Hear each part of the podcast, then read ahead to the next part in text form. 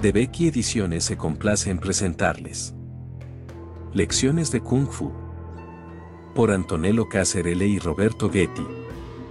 Las artes marciales son una de las expresiones típicas de la cultura y del espíritu chino. El Busu, más conocido en Occidente como Kung Fu, nace y se desarrolla de forma paralela a la historia de aquel fascinante país, un inmenso territorio siempre marcado por guerras contra pueblos invasores y por cruentas luchas internas.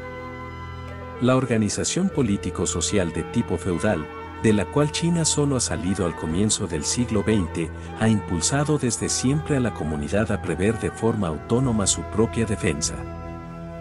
De aquí el nacimiento y la evolución de numerosos sistemas de combate, cada uno con sus propias características según las necesidades técnicas, el marco geográfico, cultural, étnico, y finalmente según las características físicas y psicológicas de los practicantes.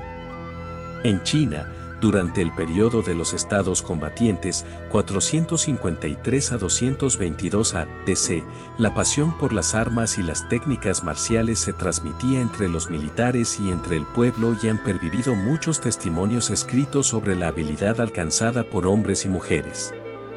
Se organizaban competiciones hasta para regular las relaciones políticas entre los diferentes estados.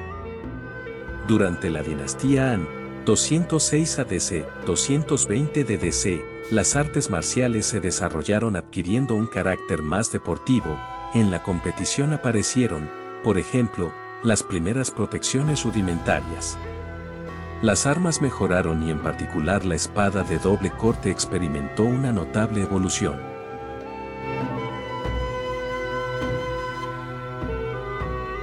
Si desea conocer más sobre la historia de lecciones de Kung Fu, puede encontrar el libro en la presente plataforma.